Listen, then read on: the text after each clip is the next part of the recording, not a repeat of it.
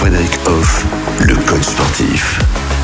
Lutter contre la migraine au travers du sport, eh bien, c'est le sujet qu'on aborde avec vous cette semaine, Frédéric Hoff. Alors, euh, aujourd'hui, paraît-il que, bah tiens, faire trempette, ça aide. Tout simplement parce que être dans l'eau, ben déjà, ça nous amène une certaine relaxation. On réduit le stress et les tensions du corps dans l'eau. Mhm. Naturellement déjà parce que le corps pèse pas pareil dans l'eau. Le corps est porté différemment, les muscles n'ont plus le, le même rôle et du coup le côté relaxant arrive plus facilement. Donc la natation est un très bon sport pour ça. En plus, on travaille bien évidemment la respiration, comme on l'a déjà dit. Oui, le Euh, souffle, forcément, quand on est voilà. dans l'eau, il faut savoir bien le maîtriser. tout est lié pour que ça se passe bien. Mais il faut pas être dans une contrainte.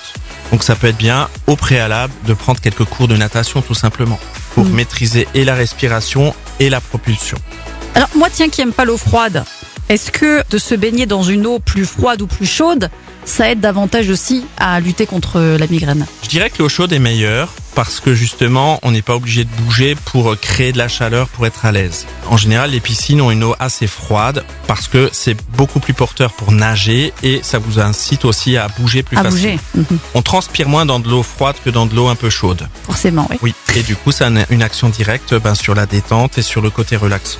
Et d'ailleurs, d'autres euh, pratiques hein, sportives qui nous aident à lutter contre la migraine. Demain, nous allons parler de du tai chi. avec euh, bah, des pratiques plus douces. À demain. À demain. Retrouvez l'ensemble des conseils de DKL sur notre site internet et l'ensemble des plateformes de podcast.